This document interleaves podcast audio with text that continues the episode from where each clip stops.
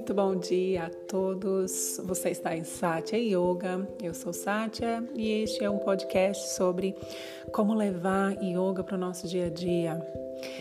Então, eu quero começar a semana, esta segunda-feira, com uma parábola, a parábola do pombo que não comia. Olha só que interessante essa parábola. Certa vez, um caçador de pássaros apanhou uma boa quantidade de pombos e, quando chegou em casa, trancou num pombal. E esse pombal era né, guarnecido assim de muita segurança, uma tela de proteção, né? E esses pombos, de imediato, tentaram se espremer e passar pelos espaços da tela, né, procurando alcançar a tão sonhada liberdade. Mas eles não conseguiram porque eles eram maiores do que a trama, né? Então eles tiveram que aceitar essa sorte. Todos os dias, então, o tratador vinha e dava alimento. Oferecia grãos em abundância para que logo eles engordassem. No entanto, eles seriam sacrificados e em seguida vendidos no mercado. Todos os pombos comiam cheios de apetite, iam bem vorazes assim para o rumo dos, dos grãos. E não se deram conta do quanto mais comessem, mais engordavam. E assim que engordasse, os próximos passos era um, eles estavam mais e mais próximos da destruição, da morte. Mas um pombo percebeu a situação e se absteve de comer. Quanto mais os dias passavam, mais ele emagrecia.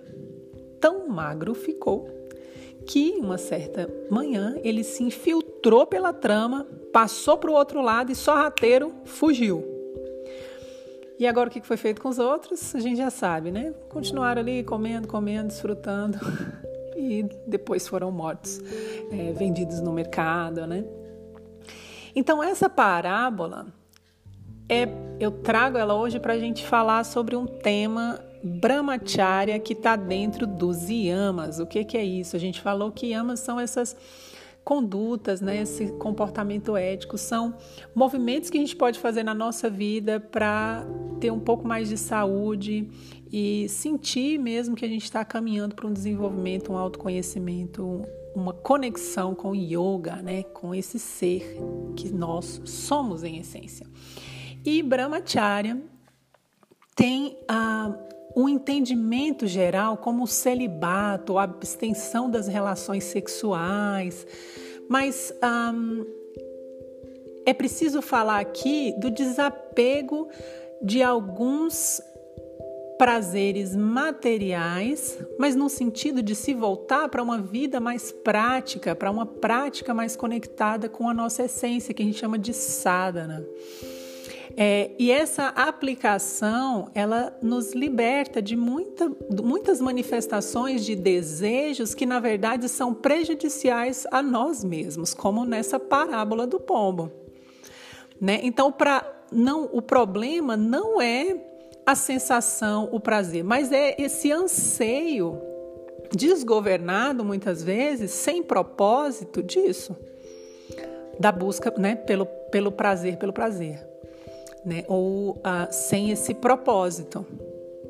Essa repetição dessas experiências que envolvem essa sensação que causa prazer. É o desejo que a gente chama de cama, que vai perturbando a mente, fica ali ecoando, ecoando, ecoando, batendo naquela mesma tecla, né? Só para atingir essa condição do desejo. Então, Brahmacharya tem a ver com o quê? Com parcimônia, com moderação nas diferentes ações, como por exemplo comer, beber, o sexo, prazeres, nas angústias, nas emoções. Então aqui se trata de evitar os excessos no campo físico e no campo emocional. Então a palavra desta semana para nós é, que eu sugiro aqui para todos nós é moderação. Então, como podemos andar nesse caminho do meio, consciente, sem excessos no campo físico, no campo emocional? Namastê e até o nosso próximo podcast.